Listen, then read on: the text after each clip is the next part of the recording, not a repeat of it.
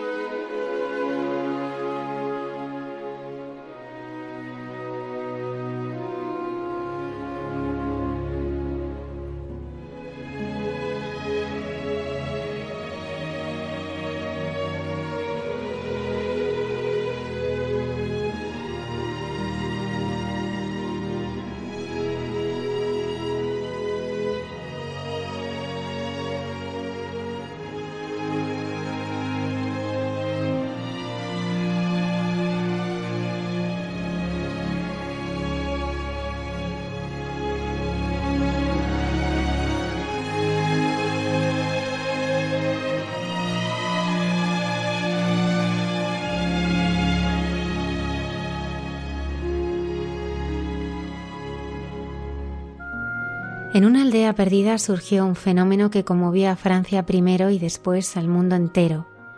Un pequeño confesionario se transformó en una fuente de misericordia a la que acudían de todos los lugares a que el humilde cura de Ars escuchase sus confesiones.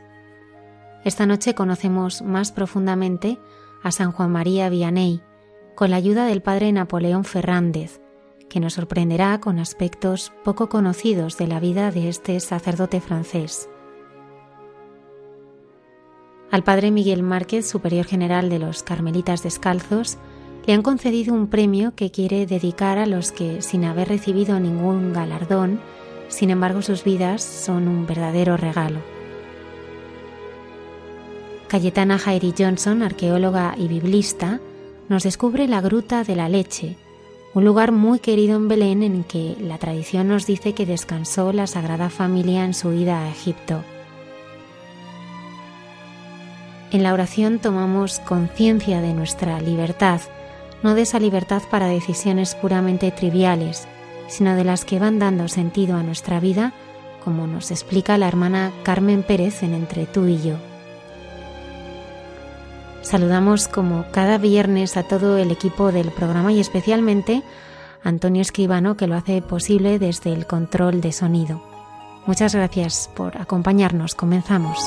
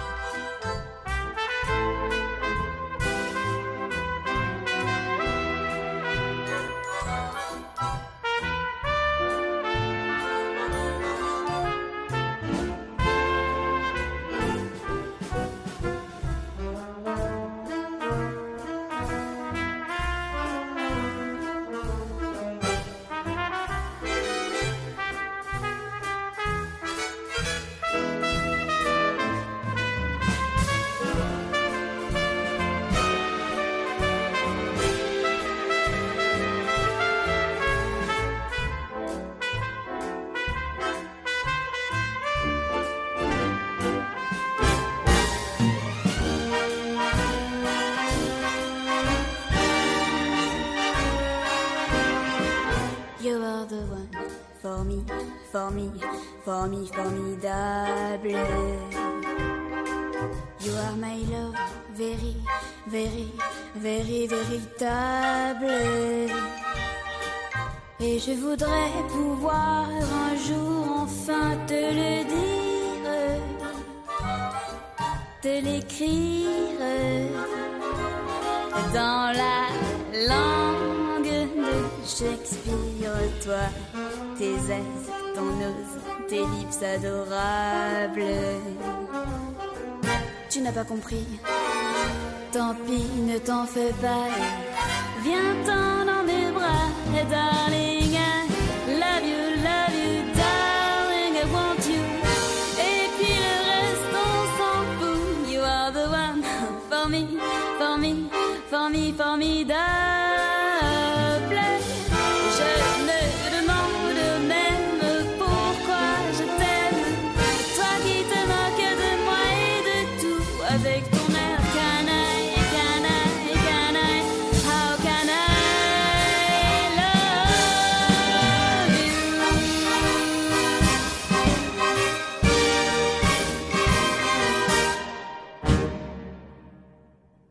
Esta noche nos acompaña el padre Napoleón Fernández Zaragoza. Es sacerdote diocesano de Madrid, doctor en teología bíblica por la Universidad Eclesiástica de San Dámaso, donde da clases de Sagrada Escritura. Es también vicario parroquial en la Basílica de la Concepción y recientemente publicaba El cura de Ars, en su vida diaria y en sus sermones, sermones eucarísticos, con la ayuda de jóvenes estudiantes de su parroquia. Le hemos invitado esta noche para conocer la figura de este cura sencillo de aldea, del que cada vez nos damos más cuenta de su grandeza. Buenas noches, padre Napoleón. Buenas noches, Javier. Muchísimas gracias por la invitación y profundamente agradecido de poder hablar de esto que tanto nos interesa. ¿Cómo nace en ti la devoción y, y luego este interés por profundizar en la vida y obra de San Juan María Vianney? Primero, por, por el ejercicio mismo del ministerio, por la grandeza del sacerdocio, por lo feliz que me hace ser sacerdote y solo sacerdote, ¿no? Pero es verdad que hay en mi vida dos experiencias que me vinculan al Santo Cura de Ars, como también te podrían vincular a ti, Javier. Una de ellas es haber leído la gran obra en castellano, que es la de Francis Trochu, ¿no? El, el Trochu que decimos, que es un libro hecho a raíz del apositio para la beatificación, para la, la canonización, ¿no? Y despertó, esto lo hice en el seminario, y despertó en mí un, eh, como una, una atracción fortísima a la persona del santo cura de Ars, ¿no? Previamente, yo estuve en el, en el seminario menor y pude ir con quien fue el formador del seminario menor en mi época a conocer Ars, ¿no? El pueblo de Ars al lado de Lyon, ¿no? Y el ver la devoción de la gente, cómo el pueblo había conservado la iglesita pequeña, tal y como Juan María la había dejado, ¿no? Eh, estas dos experiencias en mí de alguna manera marcaron como un horizonte ¿no? en la relación con el santo cura de Ars. ¿no? Y lo que la devoción en mi vida a San Juan María Vianney ha tenido una sola, una sola luz, por decirlo de alguna manera, ¿no? o un solo camino, que es sacerdote, solo sacerdote, siempre sacerdote, sin añadidos, sin explicaciones eh, ajenas al ministerio o ajenas a la vocación sacerdotal. ¿no? Lo que más me atrae del santo cura de Ars es que es solo sacerdote. Una de las claves para entender al santo cura de Ars es situarlo en su época, que está caracterizada por enormes dificultades. ¿Cómo fue la situación social y religiosa que vive Juan María Vianney, sobre todo en lo que es su infancia y su juventud?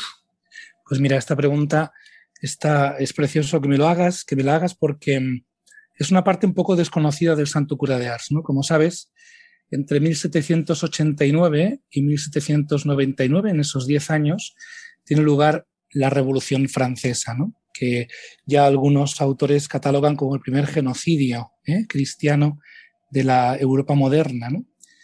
Eh, hay un, un arrasar con todo lo que significa la Iglesia y el cristianismo. De hecho, hasta el punto de querer cambiar la semana de siete días por semana de diez días, cambiar toda la estructura de pensamiento cristiano, incluso de la gente sencilla, ¿no?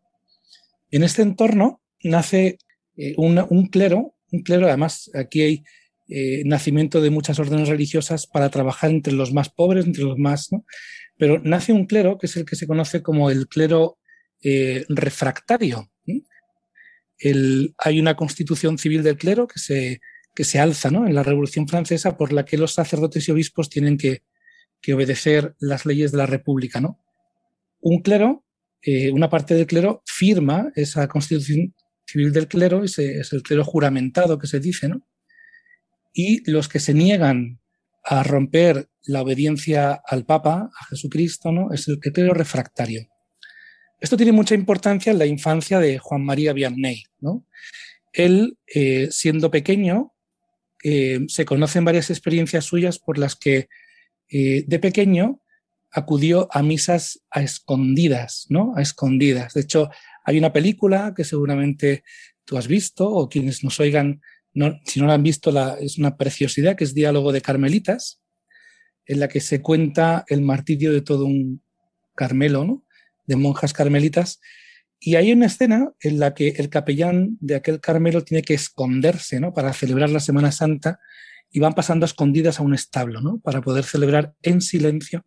El cura de Ars, sus primeras misas, su infancia es esta. De modo que a él le entra por, la, por los ojos, se le queda en la retina la experiencia de cómo es posible que un hombre se juegue la vida por decir misa. ¿no? Esto quedará eh, metido en las entrañas del cura de Ars, ¿eh? la persecución religiosa que él tiene que vivir. Entonces, en su más tierna infancia, esta es la iglesia que él conoce. Eh, más adelante, y termino ya con la respuesta larga, más adelante se sabrá que cuando ya se normalice un poco la situación en Francia, su familia no acudirá a misa a la parroquia que les corresponde porque el sacerdote es un sacerdote de la República, no es del, no es del Papa. ¿no? Y como sus, sus padres tienen que hacer kilómetros para acudir a misa, eh, para escuchar la misa de un sacerdote fiel a la Iglesia y a Jesucristo. ¿no? Como tú comprenderás, para el santo, para el futuro santo cura de Ars, esta es una experiencia que le marca profundísimamente. ¿no? ¿Cómo era su familia? Pues mira, tremendamente pobre y tremendamente devota, ¿no? El padre más frío que la madre, la madre es quien le enseña a Juan María ¿no? las primeras oraciones, quien le enseña a perdonar a sus dos hermanos, ¿no? ahí en, el, en, los libros Santo Cura sobre todo en la primera biografía que sigue estando en francés, que la, em, la hace quien fue sucesor suyo en la parroquia, eh, cuenta ¿no? cómo de pequeño tenía un genio vivo que luego conservará toda su vida, del que luego hablaremos. Tenía un genio despierto, no solamente porque fuera eh, tuviera una inteligencia práctica muy despierta, sino porque era irascible, era profundamente irascible, ¿no? Y muy nervioso de temperamento, ¿no? Entonces, su madre es la que educa el temperamento de, del bueno de Juan María, ¿no? Y el padre es el que le enseña la obediencia al deber diario, ¿no? El que le enseña que en las circunstancias de la vida eh, Dios se nos acerca, ¿no? En, lo que nos toca hacer como un deber se nos, se nos enseñó a obedecer a Jesucristo, ¿no? al Señor. Él tiene dos hermanos que, morirán en el transcurso de su vida. Él no será el último en morir. ¿no? Eh, dos hermanos con los que luego apenas tendrá relación. ¿no? Él fue llamado a filas con 19 años y se, esta es una parte de su vida un poco delicada, no porque fuera, porque esté llena de errores, ¿no? sino porque a veces no se entiende bien. ¿no? Eh, de camino al, al frente de guerra, eh, él eh, se escaqueó, ¿no? por decirlo a las claras, ¿no? y tuvo que ir su hermano en su lugar. ¿eh?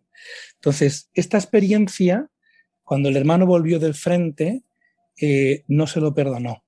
¿no? no se lo perdonó. De hecho, la relación con el hermano nunca se acabara de restaurar. ¿no? Con la hermana, con Gotón, la llamaban, la hermana, con ella sí que tiene una relación más, más fluida. ¿no? Pero vamos, quienes marcan la, eh, como la estructura o la arquitectura afectiva del Santo Cura de Ars es la piedad de, la madre y el trabajo fiel del padre.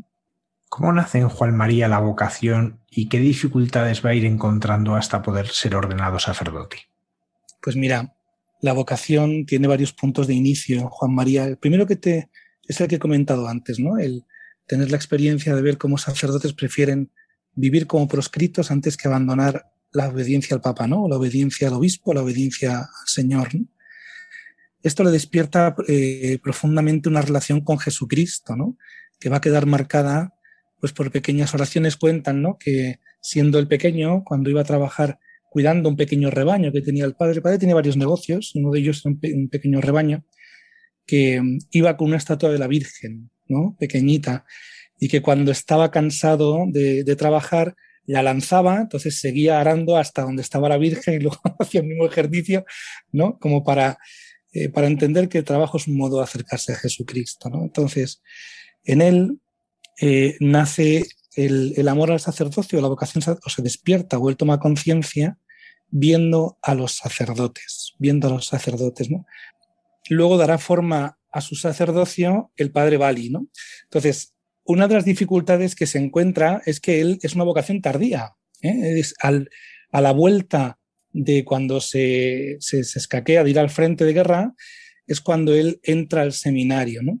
Y eh, claro, estamos en el siglo XIX, ¿no? Entonces, eh, los estudios teológicos y filosóficos son todos en latín.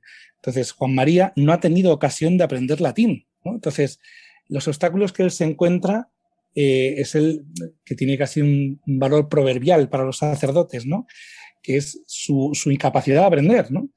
No porque él eh, fuera, perdón, eh, poco listo o poco inteligente, como luego veremos, él desarrolla una pastoral muy inteligente, luego lo veremos, ¿no? Pero al no saber el latín, no comprender, no manejarlo, él se encuentra con la dificultad de que no puede aprender al ritmo que aprenden todos los demás, ¿no? Hasta el punto de que gran parte del seminario tiene que hacerlo en casa del, del padre Bali, ¿no? De quien es su director espiritual, su, su maestro, ¿no? En el ministerio, ¿verdad? Y mm, las, las, dificultades que se encuentra es que él no puede llevar un seminario normal, de alguna manera, ¿no? Esto luego tendrá un cierto peso en él, ¿eh? Porque eh, él, incluso dentro del, del entorno de los amigos sacerdotes pasaba por aquel que no tenía mucha capacidad intelectual ni para aconsejar, ni para... cuando luego la historia y la, la experiencia ha demostrado justo lo contrario. ¿no? Llama la atención que San Juan María no empieza a confesar hasta que pasa un año de su ordenación. ¿A qué se debe esto? Pues mira, primero, antes de contestarte a esto, te digo una cosa muy curiosa, ¿no? Para nosotros que somos sacerdotes, él fue ordenado un 13 de agosto de 1815, ¿no? Con 29 años. ¿eh? Es una vocación tardía, ¿no? El día de su ordenación, esto fue es una cosa muy curiosa. Él se levantó, se, se, se puso la sotana y fue a, la, a, una iglesia, allí fue ordenado y, fue, y de vuelta volvió a su casa ese mismo día, ¿no? Esto en, en, el contexto que nosotros vivimos, esto nos cuesta entenderlo, ¿no? Que no hubiera como una celebración, ¿no? O que fuera algo como tan austero. También esto va a marcar el modo en que Juan María celebra la Eucaristía, eh, trata con la gente del pueblo, ¿no? O sea, este modo de ordenarse tan osco, ¿no? Tan austero. Entonces, eh, tú sabes también, Javier, que nosotros una vez que nos ordenamos tenemos que pedir las credenciales, ¿no? Para que poder confesar, ¿no?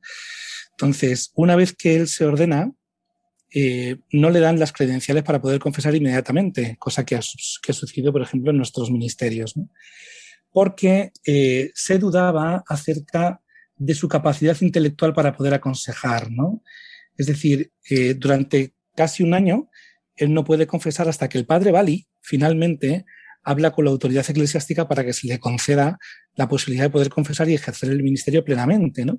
De hecho, un dato curioso es que el primer penitente de Juan María será el padre Bali, o sea, será su director espiritual, será el primero a quien confiese, ¿no? Pero eh, se determinó que no que se esperara a ver cómo se iba a desarrollar el ministerio de este que ha hecho su formación fuera del seminario, ¿no? Porque eh, no, no había mucha confianza acerca de la capacidad intelectual del pobre Juan María Vianney, ¿no? Cosa más curiosa, ¿verdad?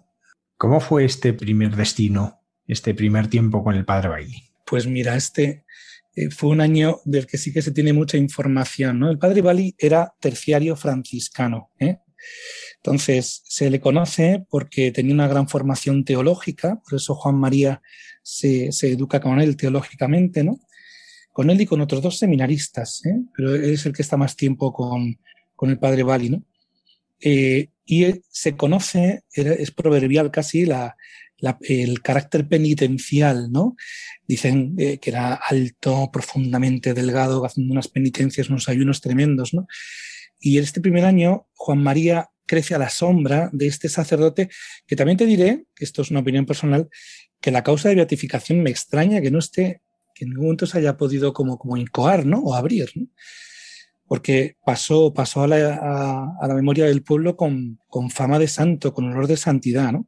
Este primer año fue, eh, se le enseñó a decir misa, se le enseñó también a describir el misal a Juan María, porque eh, en este primer año él la parte de la misa en latín entendía hasta donde entendía. Entonces, Bali le hizo de monaguillo con él meses y meses explicándole el sentido de cada una de las palabras. ¿no?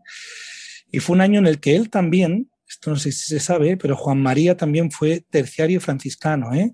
Todas las penitencias que él vive, toda la, austeridad que luego él vive como tan resueltamente, eh, proviene también de ahí, no solamente de, vocación, de su vocación de sacerdote secular. ¿no? Y fue un año profundamente, de, un, aprendizaje profundísimo, ¿no? De, de qué significa ser sacerdote. Él entiende, en este año, él entiende algo que le valdrá toda la vida. Ser sacerdote es aprender a morir. Es aprender a morir para que otros vivan, ¿no? Y esto va a aparecer durante los 41 años que va a estar Juan María en Ars. ¿Por qué es destinado a Ars y qué es lo que se encontró allí? Pues mira, esto es una de las cosas más curiosas. Ars ni siquiera era una parroquia, era una pedanía. Era una pedanía de otro pueblo, ¿no? Entonces, eh, de hecho, quien hoy acude a Ars, el, Ars antiguo es una calle, o sea, es un pueblo mínimo, ¿no? Entonces, le mandan a Ars eh, porque el padre Bali fallece. Entonces, ¿qué hacer con él? Lo mandan a una parroquia pequeña donde tampoco habría muchísimo que hacer, ¿no? O sea, la confianza en el cura de Ars va a ir creciendo eh, poco a poco, poco a poco, ¿no? Me refiero por parte del obispo, ¿no? Porque, eh, bueno, pues al final se le colgó el San Benito de una persona corta de entendimiento y lo mandan allí como, bueno, pues para ver cómo se desarrolla, ¿no? Cómo se desenvuelve y a ver si eh, este cura hacia dónde se inclina, ¿no? Para ver qué podemos hacer con él, ¿no? En el futuro. Cuentan que cuando el obispo le dijo a Juan María, ¿no? Que iría a Ars Ars, cuyo nombre del pueblo es Artisvila, ¿no? Es eh, ciudad artística, ¿no? Eh, parece que, había como muchos artesanos cuando llegó Juan María, ¿no? Em, cuentan que Juan María se quejó de alguna manera. Dijo, es que allí, allí no hay amor de Dios, allí no hay, ¿no? Porque se tenía fama de que era un lugar bastante abandonado, ¿eh? Entonces el obispo le dijo, no lo hay, pero usted lo pondrá, ¿no? El obispo no sabía que estaba casi siendo un profeta, ¿no? Un profeta. Hay una cosa también, una, una, anécdota muy, muy graciosa que hoy es una escultura a la entrada del, del pueblo de, de, Ars, ¿no? Que es de camino a Ars, no encontraba, el pobre, pobre Juan María no encontraba el pueblo, ¿no? Esto nos da idea de lo apartado que estaba, ¿no? Y de lo, de lo pequeño que era aquello, ¿no? Y que se encontró un niño, ¿no? Y que al niño le dijo, mira hijo, si me enseñas eh, el camino a Ars, yo te enseñaré el camino al cielo, ¿no? Y bueno, pues hay una escultura muy bonita la entrada del pueblo que recuerda cómo este hecho y dónde tuvo lugar. Lo que allí se encuentra Juan María es una iglesia cerrada hace mucho tiempo, un pueblo que no acude, que guarda las fiestas patronales, para lo cual viene el párroco, que era párroco de aquel pueblo y de aquella pedanía, ¿no? Y un, un, un pueblo abandonado, un pueblo abandonado, ¿no? Dado además el, centro del pueblo era la taberna, con la que Juan María establece una guerra, vamos a, a, abrazo partido, ¿no?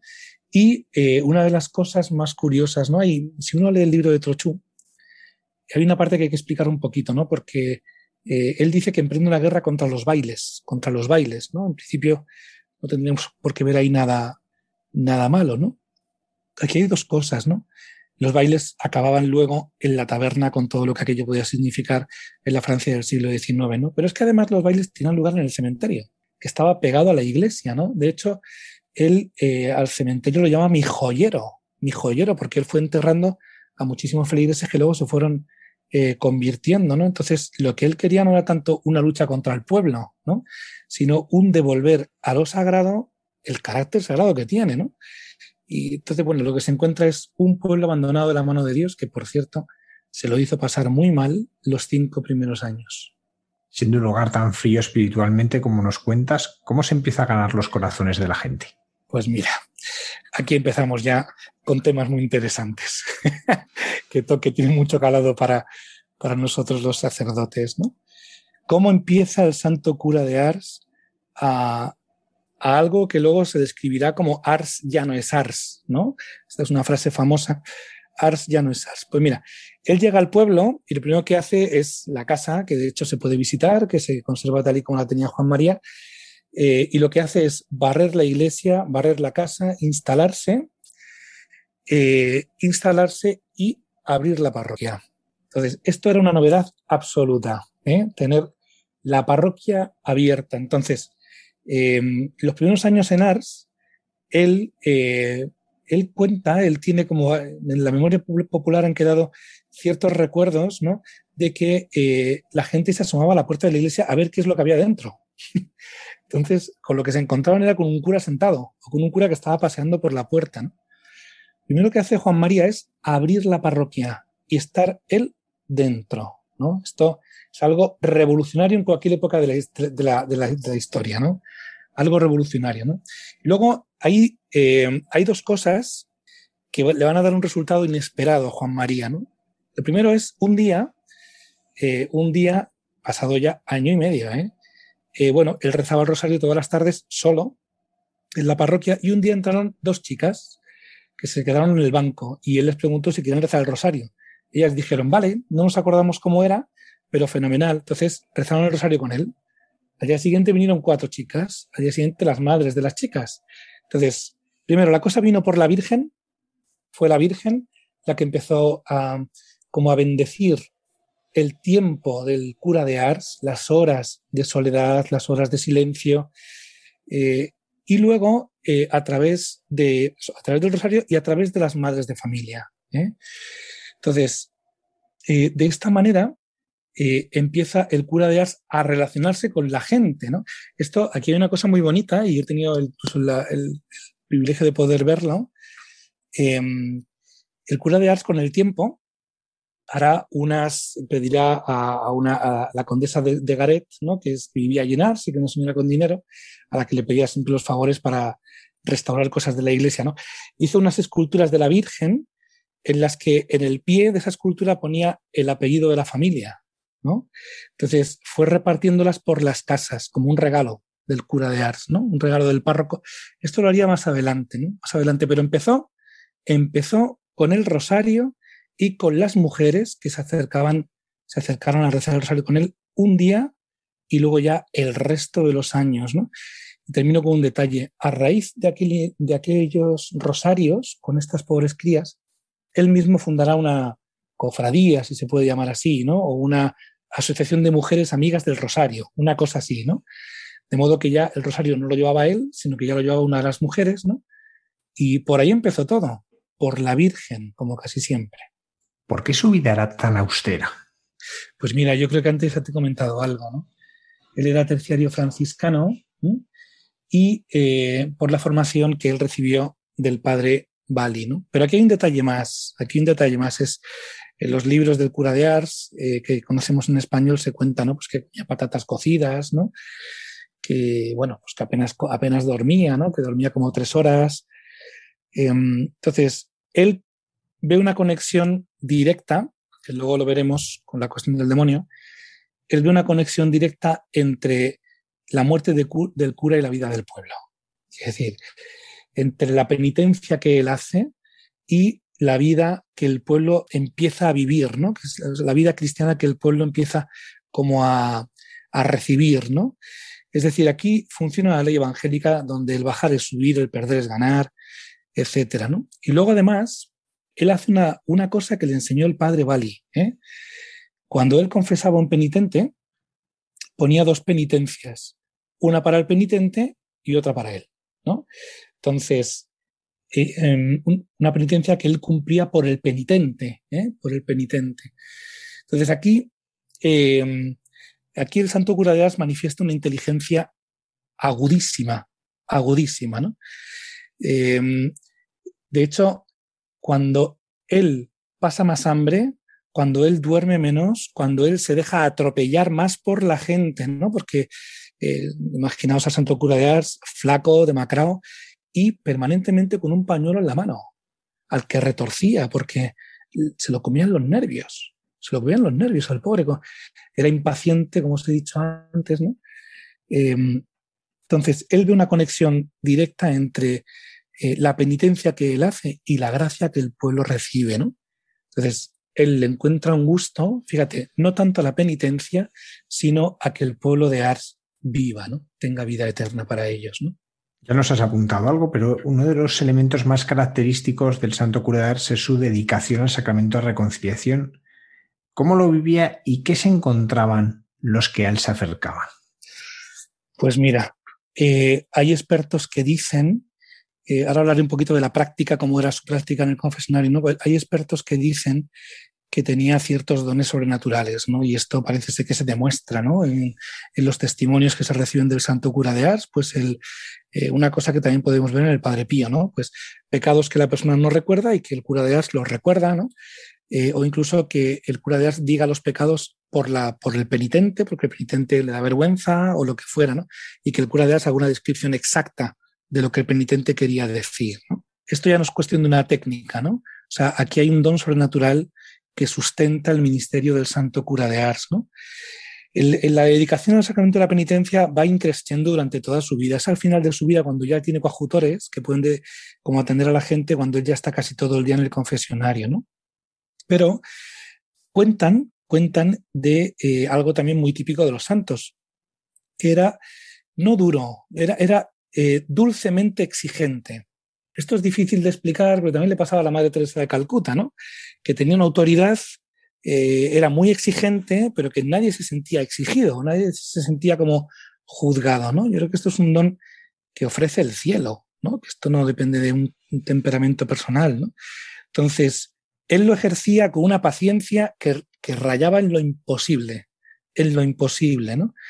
Eh, entonces, él cuando un penitente se acercaba a confesar, lo primero era, eh, como, es el sacramento, ¿no? escucharlo y luego eh, poner al penitente frente al, crucifijo, ¿eh? que lo tenía siempre en la mano. Y la pregunta era, ¿tú a quién amas? Dicen que esto lo hizo varias veces, ¿no? Y claro, esto, esto mismo, ¿no? ¿Verdad? Pues ya al penitente lo pone delante de una verdad grande, ¿no? De una, de una verdad casi absoluta, ¿no?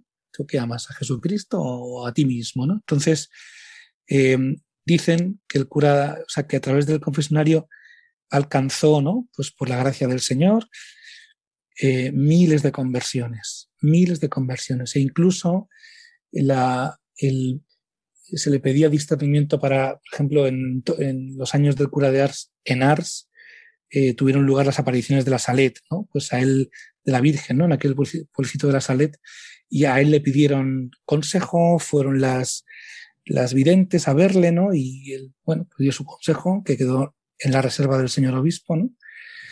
Entonces él lo, ejercía con una paciencia infinita, ¿no? Y con el don del cielo que ayuda a leer en el corazón de quien tiene delante lo que el Señor quiere para esa persona, ¿no?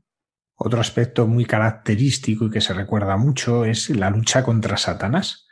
¿Cómo fue y cómo la vive Juan María? Pues mira, él primero, esta es una de las cosas más curiosas de este santo. No, no es que sucediera esto, sino el cómo lo vivió, ¿no? Porque primero lo vive con un cierto desconcierto. Es decir, que las cosas en la casa se movieran, que hubiera ruidos, ¿no? Él escuchaba como carruajes que pasaban por, por el patio de su casa, ¿no? Una noche, él, pues no sabiendo qué es lo que está pasando, le pide al alcalde de Ars que venga allá a su casa a ver que quién es el que está tocando la puerta, ¿no? Bueno, dicen que el alcalde no aguantó toda la noche en el casa del cura de Ars porque vio de todo. El pobre vio de todo. ¿no? Esto fue, fue eh, increciendo con respecto a las conversiones que el cura de Ars iba provocando. Aquí hay dos aspectos que son muy curiosos. ¿no? Primero es el cura de Ars, yo insisto en la, en la inteligencia profundísima, ¿no? porque eh, cuando la noche había sido muy turbulenta con el demonio, es como él diría, es porque al día siguiente venía un pez gordo. Es decir, venía una, una conversión fuerte, ¿no? Por lo tanto, también aquí se destapa un poco la, la, torpeza del enemigo, ¿no? Que es anunciar que al día siguiente va a ser un día de mucha gracia, ¿no? Cuando le, atormentaba mucho al cura de Ars por la noche, sin no le dejaba dormir, le llegó a quemar eh, parte de la habitación que todavía se puede ver, ¿no? Ahí en su casa cuando uno va a verla. Y mira, y aquí te cuento una cosa muy curiosa que es poco conocida. En, un pueblo cercano, eh, una persona pues, acudió al párroco eh, diciendo que estaba poseída por el demonio, ¿no? Parece ser que el caso de posesión fue real, parece ser, ¿no? Entonces llamaron al cura de Ars, ¿eh? que el entorno tenía fama ya, pues cuando llevaba 25 años, 30 en Ars, eh, le llamaron al cura de Ars y el cura de Ars hizo una cosa muy curiosa, que le interrogó y le interrogó preguntando por los sacerdotes al demonio, ¿no? Entonces le, preguntó, en, cuando uno lee la entrevista los nombres no están, ¿no? Y le pregunta al poseído, ¿y qué te parece el, el, párroco de no sé qué pueblo, ¿no? Y el demonio dice, ese es de los míos, ¿no? Dice, ¿y eso? Dice, pues no reza nada, no reza nada, este lleva una vida sacerdotal profundamente apagada, ¿no? Y, entonces le preguntó por varios sacerdotes, ¿no? Y le preguntó el cura de Ars, ¿y, de mí qué tienes que decir? Y le dijo, que tres como tú y acabáis conmigo. tres como tú y acabáis conmigo. O sea, ¿yo por qué cuento esto, no? Porque mm, o sea, el cura de Ars estaba más enamorado de Jesucristo que asustado del demonio.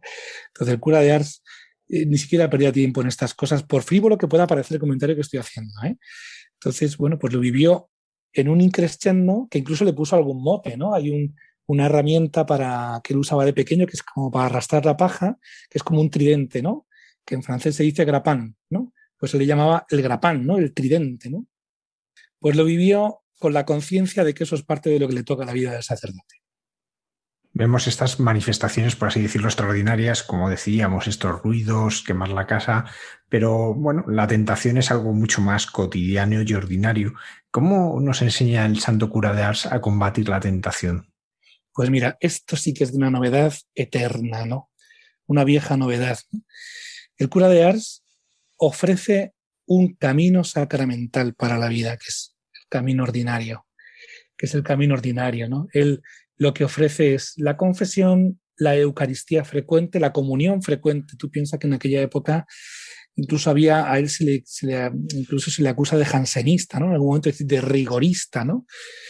Em, en aquella época hay ciertos coletazos jansenistas, ¿no? Entonces, él comienza una novedad, una novedad que es el tema de la comunión frecuente. ¿eh? De hecho, se encuentra con que eh, vienen penitentes de otro pueblo de otros pueblos y él recomienda la comunión semanal, ¿no? Y que una mujer le dice, pero mire, santo cura, mi párroco me dice que eso está mal. Y le dice, pues dile a tu párroco que también lo haga él. Entonces, bueno, digo, cuento estas cosas para que tengamos un perfil sacerdotal del cura de Ars que era profundamente gracioso, ¿eh? O sea, tenía unas salidas de tono muy graciosas. Entonces, ¿cuál es que tú decías, ¿no? ¿Cómo nos enseña el cura de Ars a luchar contra la tentación cotidiana? Unión con Jesucristo en, la Eucaristía diaria y el sacramento de la reconciliación y la oración diaria, es decir, el camino que la Iglesia siempre ha ofrecido. La novedad del cura de Ars es acoger como bueno y nuevo lo que es eterno y viejo, ¿no? lo que es lo de siempre. ¿no? Ars fue elevado a parroquia finalmente y el Santo Cura Ars cuenta con la ayuda de coadjutores. ¿Cómo vivió esto? ¿Cómo vive este momento en que se encuentra que ya es en parroquia y también el tener compañeros con los que compartir el ministerio? Pues mira, te voy a leer un texto del libro para esto que es muy, es, el humor de la época, ¿eh? pero es muy divertido. Bueno, él tuvo varios coadjutores que eran, muchos de ellos eran lazaristas, que es una orden, eran religiosos, ¿no? se lo envían cuando las peregrinaciones a Ars ya son masivas, ¿no? Una cosa muy curiosa, ¿no? Cuando preguntaba eh, en el confesionario, ¿no? Ponía el ejemplo, por ejemplo, a, las personas para poder avanzar la vida cristiana, les ponía el ejemplo de un tren, de cómo funciona un tren. Y una, señora le preguntó un día, eh, don, don, don Vianney, ¿usted ha visto alguna vez un tren? Dice, en mi vida. Pero es que los escuchaba, los escuchaba los trenes, ¿no? Entonces, él tuvo varios, varios coautores, uno de ellos, el más conocido, es el hermano Atanasio, Atanasio, ¿no? El que luego se quedará como sucesor suyo es Bernard Nodet, ¿no? Que es un sacerdote también lazarista, ¿verdad? Y fíjate, hay una, él los trataría con una delicadeza exquisita, ¿no? Hay una, un diálogo que te quiero leer que es brevísimo, ¿no? que dice que un día Juan María elogió al sacerdote, a un sacerdote que vivía con él allí en Ars, al que estimaba mucho, ¿no? Y le dijo, le dijo, mire, padre, en usted, escuchándole predicar, ¿no? En usted se, se unen dos cualidades, que son la de la golondrina y la del águila. ¿no? Es decir, como la profundidad en el ver, ¿no? la, la candidez de la golondrina. ¿no? Y le dijo este sacerdote, ¿y usted, Vianney, usted, cuáles son las cualidades? ¿Usted de qué animales está hecho? ¿no? Y dijo Juan María, ¿que de qué estoy hecho yo? Pues sepa que para hacer al cura de Ars lo que hizo falta fue un ganso, un pavo y un cangrejo. y encuentro esta tontería, ¿no? Al final es una, tontería, ¿verdad? Porque eh, los trató con una delicadeza exquisita más. Eh, cuenta una vez, ¿no? Eh, se cuenta una vez que eh, él iba a dar una catequesis, pero no la pudo terminar por agotamiento y se la dejó al, al coadjutor y dijo, bueno, mirad ahora a los que estaban escuchando, habéis escuchado a Santa Cecilia cantar, ¿no? Pero ahora es que vais a escuchar a la Virgen cantar, ¿no? Y es que se ponía a dar la catequesis su coadjutor, ¿no?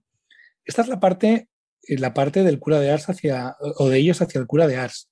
De la otra parte se conoce poco. ¿eh? Sí que en el libro sí que se cuenta, ¿no? Sobre todo en la parte del perfil sacerdotal, son todos los recuerdos que del, del de un sacerdote que le acompañó en los últimos años de su vida, ¿no? que era el que le acompañaba del confesionario, y sigue siendo muy anciano, del confesionario a, la, a cenar y a la cama. ¿no? Eh, se suele decir que un mártir es aquel que vive con un santo. ¿no? Entonces, si tenemos en cuenta el temperamento fuerte del santo cura de Ars, pues entiendo que si consideramos la dulzura que él tenía con ellos, pues entiendo también que les metería en un ámbito de trabajo fortísimo, ¿no? Fortísimo. Y la relación que tuvo fue siempre de muchísimo afecto entre ellos.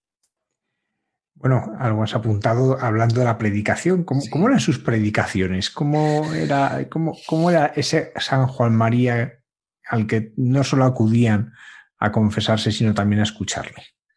Pues mira, te voy a contar una anécdota con la que se abre el libro. ¿eh? Cuentan que el padre Lacordaire, que era predicador de Notre Dame en París, en los años del, del, Santo Cura de Ars, escuchó, en París escuchó que había en un pueblo cerca de Lyon un sacerdote que predicaba y que arrastraba las masas. ¿no? Entonces Lacordaire, junto con su secretario, se, se, encaminaron hacia Ars, iban vestidos de laicos y se sentaron allí. Sabes que, que antes la predicación era, era durante la misa. ¿eh? Entonces eh, se sentaron allí el padre Lacordaire con su secretario y el cura de Ars salió a predicar mientras que uno de los coadjutores decía la misa. Bueno, no hilaba dos frases.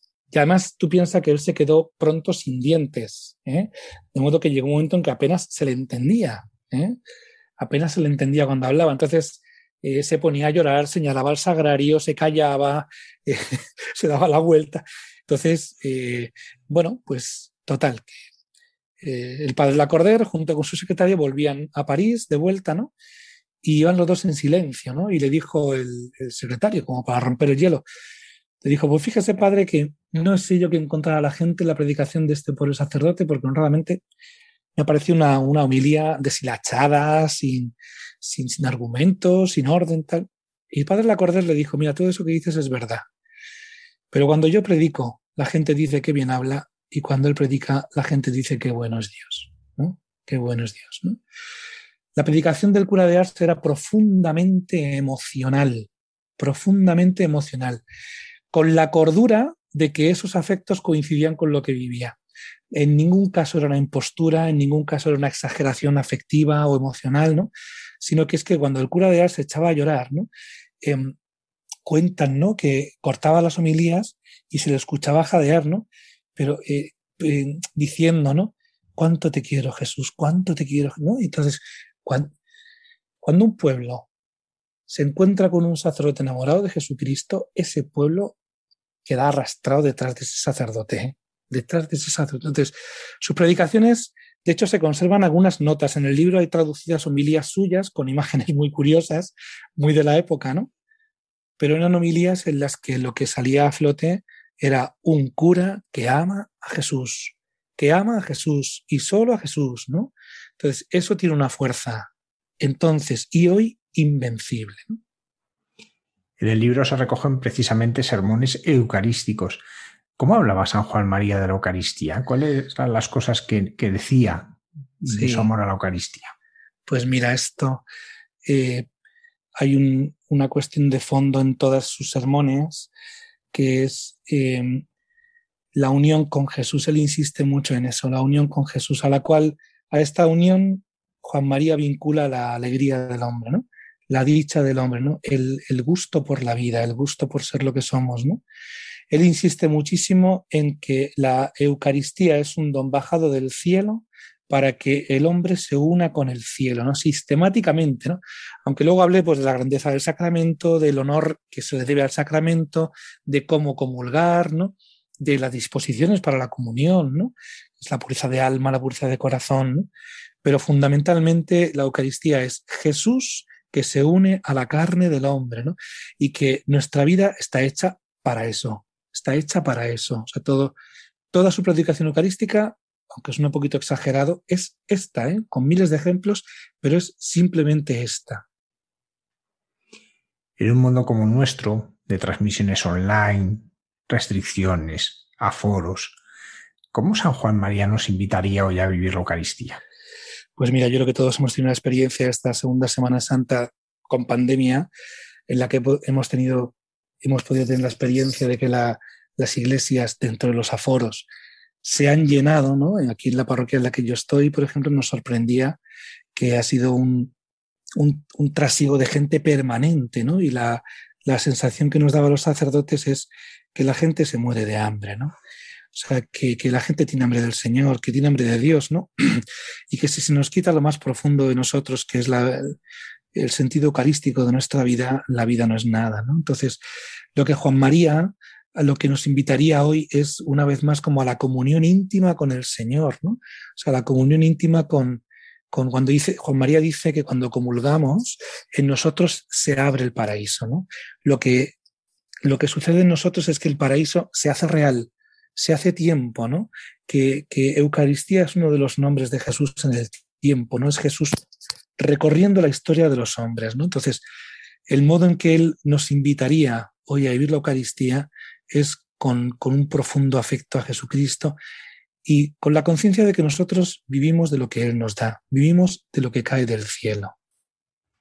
¿Hay algún pasaje de estos sermones que se te haya quedado especialmente grabado?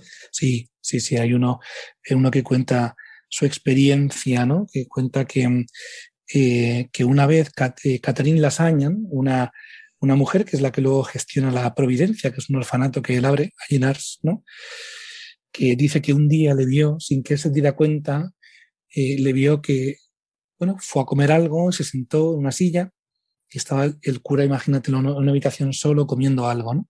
Y que le escuchaba hablar y, y le decía Jesús, hace tres días que no te veo. Jesús, ¿no? ¿Dónde estás? Hace tres días que no te veo, ¿no? Entonces a mí esto se me quedó profundamente grabado, ¿no? Porque al final lo que manifiesta es la, la intimidad del sacerdote con Jesucristo, ¿no? la identidad del sacerdote con Jesucristo. ¿no? Entonces, esto no está en un sermón, ¿no? como es la pregunta que tú me has hecho, ¿verdad? Pero sí se me quedó grabado esto como, si no te veo, no estoy vivo. Si tú no estás aquí, no me siento vivo, ¿no? Esto a mí personalmente se me quedó profundamente grabado. ¿Cómo fueron los últimos años del cura de Ars y su muerte? Es eh, al final de sus años es cuando ya se cuenta ¿no? Sus horas dedicadas al confesionario hasta 12, 14 horas diarias. ¿no? Eran sus coadjutores quienes ya se hacían cargo de las peregrinaciones eh, y de demás cosas que tuviera la parroquia, ¿no? pero él estaba ya casi exclusivamente dedicado al, al confesionario. ¿no? Y eh, aquí hay una cosa muy curiosa, que es que él por tres veces intentó escapar de, de Ars, ¿no? Por la noche. Dos veces el intento fue infructuoso porque él había construido en torno al pueblo un via crucis, ¿no? De modo que cuando salía por la noche intentando escaparse, lo que se encontraba era una estación del via crucis que él mismo había puesto, ¿no? Entonces, viendo aquí, viendo la cruz, ¿no? Pues decía, si el Señor ha llevado esta cruz, ¿cómo no voy a coger yo la mía, ¿no? Esta cruz me estoy refiriendo a que él ya al final de su vida buscaba mucho la soledad, ¿no? A él ya se le hacía muy largo el día, ¿no? Con tanto peregrino, con tanto trajín de gente, ¿no? Entonces no es que él huyera, huyera de, sus responsabilidades, ¿no? Sino que buscaba una, estar a solas con el Señor. Una, una, de las veces que intentó huir eh, lo consiguió y el pueblo fue a buscarle, nada menos. Y luego, como bien sabes, su muerte fue un 4 de agosto, un día muy caluroso, ¿no? Eh, llevaba ya varios días sin aparecer por la parroquia, estaba en cama, ¿no? Y cuando él ya se, vio que entraba en agonía, ¿no? Pidió que se tocaran las campanas para que el pueblo supiera que se le está muriendo el sacerdote, ¿no? Esto, esto no es una llamada de atención o una necesidad que tuviera él. Esto es la conciencia que él tiene de lo que significa un sacerdote para, para, un pueblo, ¿no? De lo que significa la presencia de un cura en mitad de, de un pueblo. En esta edición de estos sermones eucarísticos te han ayudado tres jóvenes de tu parroquia. ¿Cómo ha sido esta experiencia para ellas acercándose a la figura de un santo sacerdote que ya en el tiempo es lejano? Pues mira, eh, tiene, eh, me han colaborado tres chicas eh, traduciendo de, bueno, pues los textos originales, ¿no? Y esto eh, tiene un ámbito, o sea, como un contexto un poquito más grande para poder entenderse, ¿no? Como tú has dicho al principio, ¿no? Yo estoy dando clases en San Damaso, entonces al final pues sí que uno está familiarizado con la publicación de, pues, de artículos o de libros o lo que fuera, y tiene un fuerte carácter pastoral. ¿eh? El hecho de implicar a gente en publicación de libros, publicaciones de libros que, que, pueden estar a su alcance, a su alcance, tiene un fuerte carácter pastoral, ¿no? Y también Estamos, hemos sacado un libro de testimonios de la misión, etcétera, ¿no? Y, en concreto, eh, claro, cuando un cura piensa en hacer esto, cuando piensa en las personas que le pueden ayudar, piensa en personas que también esto les venga bien, ¿no? Entonces, el libro está dedicado a los sacerdotes, ellas mismas lo quisieron así, ¿no? Porque en concreto son tres, tres personas, tres chicas, ¿no? Para quienes la, la, figura del sacerdote es un norte en la vida, ¿no? Para quienes eh, la necesidad de, trabajar con un sacerdote, ¿no? El significado de la vida sacerdotal en sus propias vidas, ¿no? Está fuertemente marcado. Entonces ellas, el trabajo les fue un poco arduo, ¿no? Porque ni es su lenguaje, ni es el lenguaje de la época, pero eh, con el paso del tiempo se han dado cuenta que han entrado en las entrañas de un sacerdote de una pieza, ¿no? Como es San Juan María Vianney. ¿Por qué la figura del santo cura se ha engrandecido tanto con el tiempo y qué influencia tiene hoy? Pues mira, los sacerdotes, como tú bien sabes, Javier, somos la primera línea de fuego de la iglesia. ¿eh? Eh, eh, somos, no sé cómo decirte, al final lo que más a mano tiene la gente, en la calle, en las parroquias, en el supermercado, en donde fuera, somos los sacerdotes, al final, quienes tenemos que, quienes acompañamos a la gente a morir, quienes acompañamos a la gente a nacer, ¿no? Quienes damos de comulgar a un pueblo inmenso día tras día, ¿no? La, Eucaristía que, el Señor tiene bien que por nuestras manos sea su cuerpo, ¿no? Eh, quienes estamos eh, en la trinchera de la vida diaria, por decirlo de alguna manera, ¿no? Donde la vida transcurre, somos los sacerdotes, ¿no? Entonces el cura de Ars marca un horizonte de una inmensidad infinita, ¿no? Es decir, la belleza de ser sacerdote, ¿no? La belleza de una vida que se entrega a través del ministerio sacerdotal, ¿no? Entonces, se engrandece porque el cura de Ars expresa, a mi juicio, ¿no? A mi juicio, así también lo digo yo, la identidad sacerdotal que es eterna, que es eterna. Ser sacerdote no depende de una técnica, no depende de aprender, no, no, no, no, no, no, es, es vincularse a Jesucristo, a su carne y a sus huesos, ¿no? Y el cura de Ars expresa eh, que, el sacerdote es esto, es esto, y que esto es lo que hace, primero, que el cura sea un cura profundamente feliz, ¿no? Y que el pueblo pueda ser un pueblo alimentado y de camino al cielo, ¿no? Y luego un detallito también, ¿no? Ahora que salen, gracias a Dios, ¿no? Pues tantas películas. Yo creo que ya hace años, Javier, no sé si te parece a ti, ¿no? Pero ya hace años que no hay ningún encuentro de jóvenes sin adoración eucarística, ¿no? Está teniendo eh, estamos viendo una, como un reverdecer eucarístico en, la iglesia, yo al menos así lo vivo, ¿no?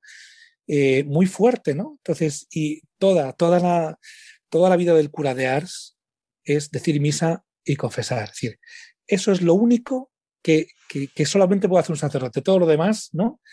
Entonces, me parece a mí, ¿no? Que la figura del cura de Ars atraviesa el tiempo, ¿no? Porque es un modelo e, eterno y acabado, ¿no? De lo que es un sacerdote, a mi juicio. ¿no? no podemos despedirnos sin hablar de la Virgen. La dejamos para el final no porque sea la menos importante, sino todo lo contrario, porque es como poner el broche de oro en este conocimiento y está acerca, acercarnos a la figura del cura de Ars. ¿Cómo era su relación con la Virgen? Pues mira, era una relación la que él tenía casi con su madre, ¿eh? de una filiación, em, como una vinculación con el cielo, la que tenía él con su madre. ¿no? Él, sabes que cuando hacía un milagro, porque hizo varios, em, cuando le decían, ha hecho usted un milagro, y decía que no, que era o bien Santa Coleta o bien Santa Tecla, ¿no? Lo, lo, adjudicaba a alguien, ¿no? Muchas veces decía que era la Virgen, ¿no? Una de las cosas que se sabe poco es que muchas de sus penitencias no es las que él se imponía por los pecadores, sino eh, las que él proponía ¿no? a los que se acababan de confesar tenían que ver con la Virgen, ¿no? tenían que ver con la Virgen, con el rosario, con el, con el ofrecerse a la Virgen. ¿no? Él decía mucho, eh, acércate a la Virgen antes de marcharte y ahí ofrécele todo lo que me has dicho. ¿no? y que la Virgen también vea esto, que tengas conciencia de que la Virgen está también viendo esto que hay en tu corazón, ¿no? Esto viene de una experiencia suya muy bonita, ¿no? Desde de tener la experiencia de que su madre, su madre, eh, conocía las entrañas de su propio hijo, ¿no? Y luego, eh, lo que te he comentado antes, que es bien precioso, ¿no? Es decir, la presencia de la parroquia en todos los hogares de Ars fue aquella esculturilla pequeña de la Virgen con los apellidos de la familia, ¿no? Es decir, la Virgen aprendió a decir los apellidos de cada una de las familias de, Ars. ¿no? Y esta es una pincelada de la relación que tenía el bueno de Juan María Vianney con la Santísima Virgen. Padre Napoleón Fernández Zaragoza, sacerdote diocesano de Madrid y vicario parroquial en la Basílica de la Concepción, profesor en San Damaso. Muchísimas gracias por habernos acompañado y muchas gracias por permitir que estos sermones eucarísticos del cura d'Ars tengan eco hoy en nuestra lengua. Muchísimas gracias. Gracias a ti, Javier. Un abrazo bien fuerte.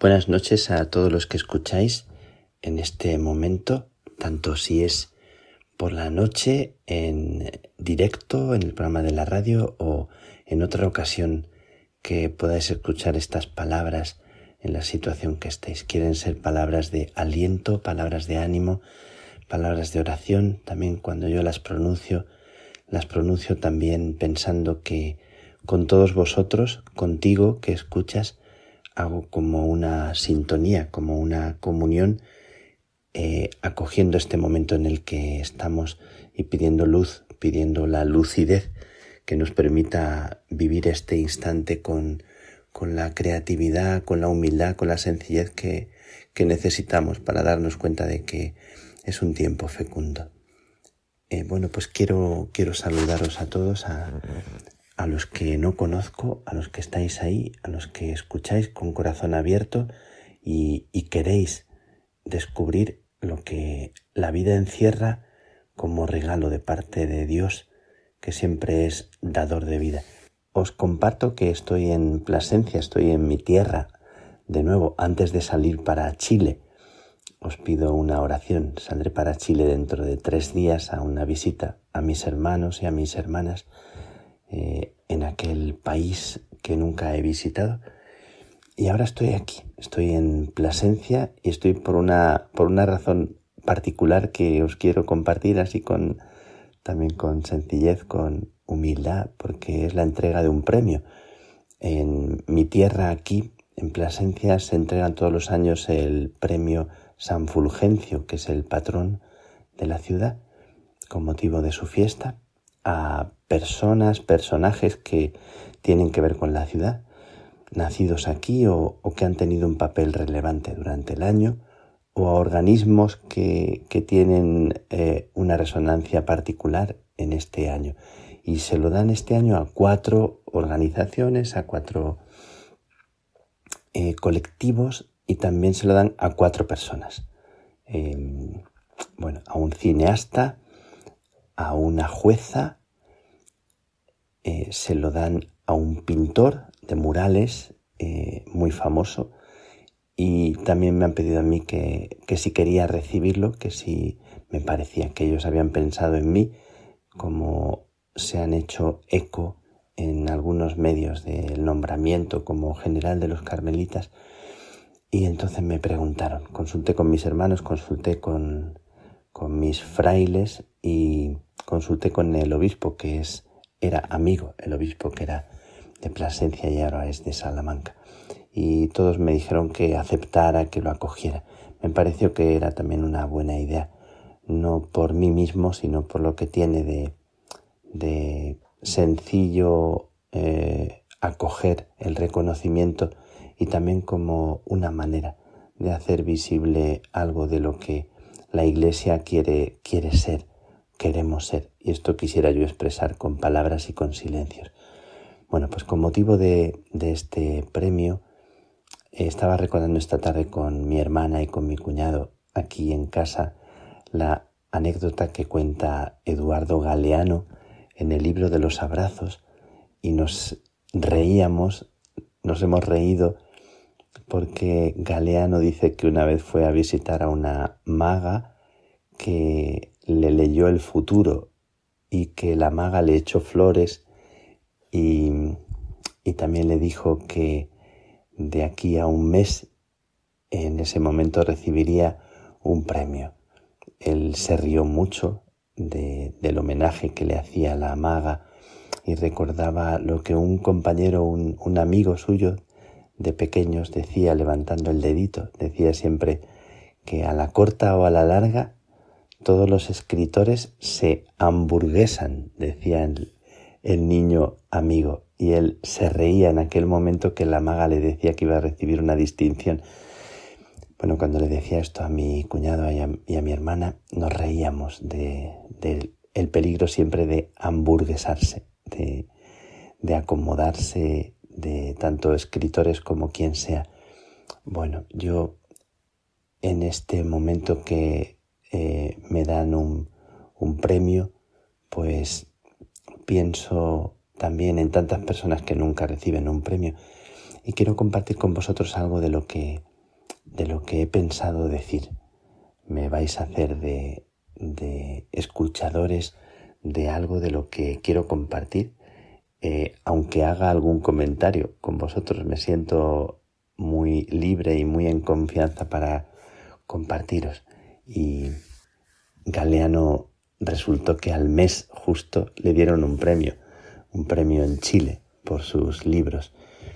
Bueno, yo quisiera decir a la gente así con mucho cariño, hablando desde lo que yo siento, dedico este reconocimiento a una mujer que nunca fue premiada y siempre fue un premio con su vida, a una mujer que vivió para los demás, más que para sí misma, sin medida, sin medidas, disfrutando de cada instante, saboreando la vida en cada detalle, en cada paisaje, en cada viaje, en cada paseo, en cada helado.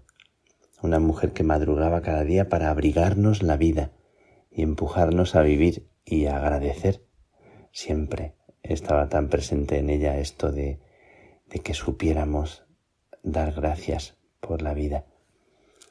Eh, mamá, este premio es tuyo, sin, sin duda ninguna, y también de papá y vosotros habéis sido el mejor premio que yo pueda recibir nunca. Lo tengo bien claro.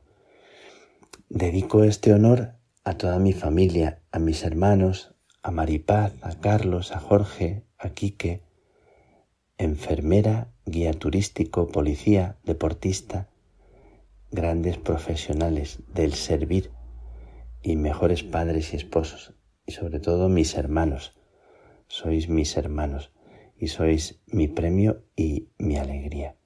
Y en ellos, al recordar a mis hermanos, pienso, me viene al pensamiento, al corazón, tanta gente que construye una ciudad con su servicio, con su trabajo, humilde, sencillo, y que no hacen especial ruido, que cuidan de sus familias y a la vez sirven a, a una ciudad, a un pueblo, a un país. Dedico este momento a unas mujeres invisibles eh, y sin sueldo que con su oración quieren encender la vida de todos nosotros para que no se apague la llama de nuestra fe y de nuestra bondad.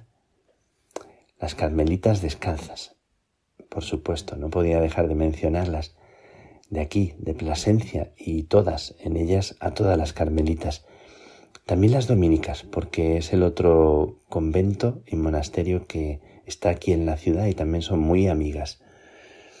En concreto las carmelitas son culpables de que yo sea carmelita y nunca les perdonaré haberme hecho el regalo más hermoso de esta preciosa vocación. A ellas, a todas las contemplativas, a los religiosos, a las religiosas y a los sacerdotes de Plasencia, eh, una mención a toda la iglesia de Plasencia, al haberme querido dar el premio a mí eh, como sacerdote, como religioso, quiero mencionarlos y hacerlos presentes y, y ofrecerles también este homenaje como suyo a los que viven para servir con los bolsillos vacíos y el alma descalza de divisiones y partidos, a los que se dan sin esperar nada, y que cuidan de todos, expresando con su vida que, que Dios no puede ser más que amor, justicia, verdad, dignidad, gratuidad, casa y pan para todos. Y si somos creyentes en ese Dios, nuestra vida será esto, justicia, verdad, dignidad, gratuidad, casa y pan para todos a mis padres, a mis hermanos, a las carmelitas, a los religiosos, a todos los placentinos sencillos que trabajáis sin ruido de interés por una ciudad unida, viva, acogedora, solidaria, en concordia. Donde quiera que yo voy, presumo de ser de aquí. Imagino que como cualquiera de los que estáis escuchando, presumís del lugar de el que procedéis, de vuestra cuna, del lugar donde disteis los primeros pasos. Yo, yo presumo de esta tierra, lo voy a decir delante de mi gente, y porque tuve una cuna y tuve un hogar, por eso siento que cada tierra nueva que piso, cada país que visito y cada persona que encuentro es mi paisano y mi hermano y mi hermana. Y aunque salí ya hace muchos años de aquí, vuelvo siempre para recordar que todo ha sido un regalo, que nací desnudo, me gusta recordarlo, y que sin nada quiero vivir, porque nunca me siento más feliz como cuando me siento desnudo de mí mismo. Pues son tiempos difíciles, cuánto sufrimiento, cuánta pandemia, nuevas esclavitudes, explotaciones. Santa Teresa y San Juan de la Cruz vivieron persecución, inquisición, cárcel, enfermedad y escribieron los mejores poemas de amor en las noches más oscuras. Quiero recordar y repetir esta idea que, que me la habéis escuchado también muchas veces y que para mí es una, una verdad central para mi vida, para no, no pensar en facilidades que, que no son reales. Y Teresa decía que el mundo está ardiendo, es una frase muy conocida de ella en el camino de perfección y nos invita a ser ánimas animosas, a jugarnos la vida que solo tenemos una, sin esperar tiempos mejores. Pues que no hay paz en la tierra, dice Teresa, por eso aventuremos la vida. Invito a los que me escucharán a aventurar la vida. Y un secreto también que cuento, esto os lo quiero compartir también a vosotros que escucháis en este momento en el, en el programa, en la radio, que resulta que yo nací en el lugar donde se entregan los premios. Yo nací a pocos metros de ese lugar, que ahora es un lugar así muy, muy bonito y muy acondicionado. Y que entonces era el patio de las Claras. Había sido un convento de clarisas y luego se convirtió en la posada, en un lugar para acoger a, las personas que venían a la posada. Y en ese lugar, precisamente donde me, me van a estar dando el premio, ahí di mis primeros pasos y también mis primeros tropiezos. Jugaba con mis hermanos en este lugar en el que vamos a celebrar esta entrega. Mi madre nos bañaba en una pila de piedra que había en la esquina. Aquí algunas fotos simpáticas de cuando niños. Y por eso al recordar aquellos momentos que son siempre momentos que parece que son lejanísimos, como, como de hace siglos y sin embargo forman parte de nuestra vida. Quiero seguir naciendo, quiero seguir jugando, quiero seguir aprendiendo para hacer honor a este premio. Yo digo este premio, pero los que me estáis escuchando, para hacer honor a lo que hemos recibido en la vida, a las personas que ya se fueron y que son nuestro premio, y que nos miran y que eh, lo mejor que podemos hacer por ellos es vivir de pie a pesar de nuestras fragilidades. Quiero hacer honor a este premio con mi oración, con mi entrega y que al final no me lleve nada, sino mis manos vacías, gastadas, de dar y de acoger, y el corazón lleno de nombres. Que mi vida, como reza Plasencia en su lema, agrade a Dios y a los hombres, porque el lema de Plasencia es en latín ut placeat deo et hominibus, que es esto, que la ciudad, lo que significa el nombre de Plasencia, es para que agrade a Dios y a los hombres. Y así lo pido para toda la gente que, que me estará escuchando, eh, para todos los amigos y, y hermanos. Gracias a Plasencia, que Dios te bendiga, Plasencia. Y digo, y ponéis aquí el nombre de cada una de las ciudades y de los pueblos de los que me estáis escuchando ahora, porque este homenaje sencillo quiere ser un homenaje a la cuna de cada uno de nosotros. Entonces, abrazo vuestro pueblo, vuestra ciudad, abrazo a las personas que os dieron la luz, os dieron cobijo y os acompañaron y abrazo a todos los pueblos, especialmente a los pueblos que están en situaciones más difíciles. Pues que, que Dios os bendiga, os tendré muy presentes en esta entrega y el premio también va por, por ti que estás escuchando, para que Dios eh, en tu corazón sea el premio, la gracia y tus manos vacías y tu vida que nació desnuda y al final se irá desnuda, comprenda cuál es su verdadero tesoro. Hoy pido al Señor que haga vivo en ti el tesoro que te ha regalado que sin duda está ahí. Que Dios te bendiga. Un abrazo muy grande.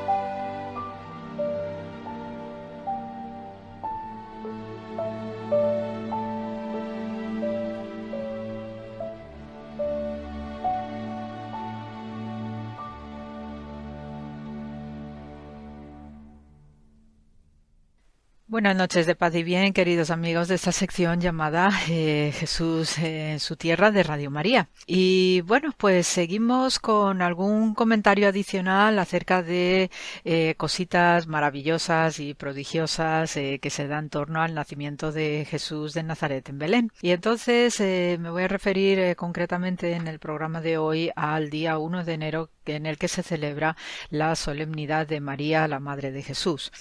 Hay una costumbre muy bonita, muy entrañable además, que realizan los eh, franciscanos de la custodia en Tierra Santa, que es eh, visitar y conmemorar eh, la gruta o la cueva de la leche de María, la Madre de Jesús.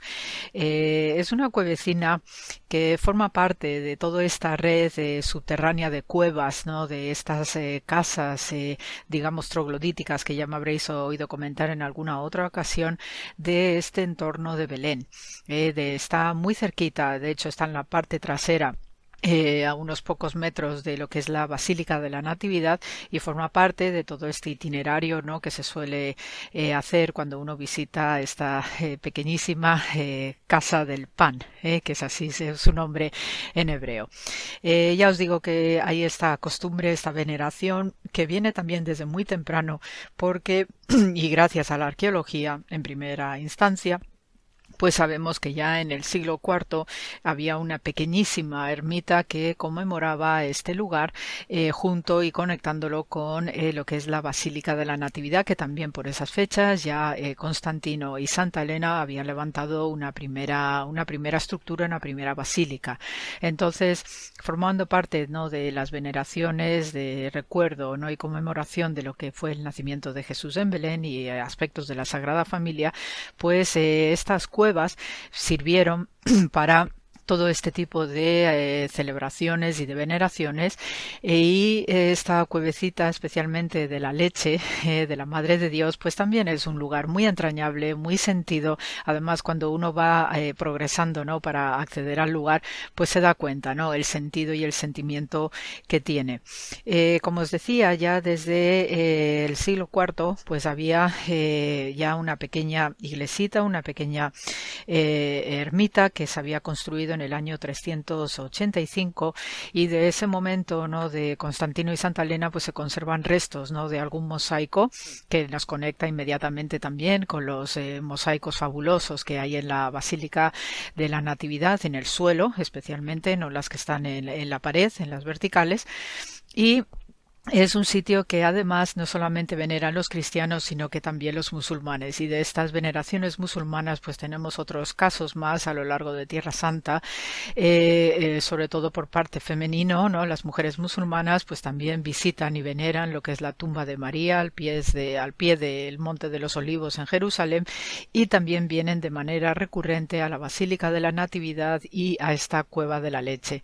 Y diremos por qué. Pues precisamente porque en esta cueva que por eso recibe este nombre y que está bajo la custodia franciscana, pues eh, es aquí donde se refugió la Sagrada Familia eh, para huir a Egipto porque ya venía la matanza de los inocentes decretada por Herodes el Grande.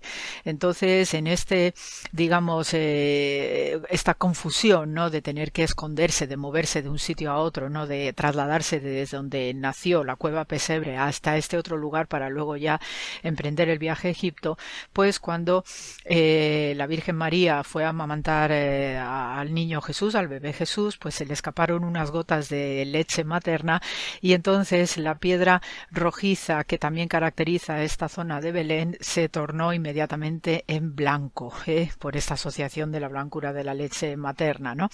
Entonces hay una costumbre popular piadosa en el cual las mujeres de cualquier confesión, pero ya que estamos en Tierra Santa, pues principalmente las cristianas y las musulmanas, pues tienen la costumbre de ir aquí a esta cueva, pedir por un embarazo, pedir porque eh, una vez que ya han tenido hijos, pues bueno, que sus nenes, no su prole, pues crezca sana y sobre todo las mujeres que están en ese momento, no de posparto, que están amamantando a sus hijos, pues pueda ir todo correctamente.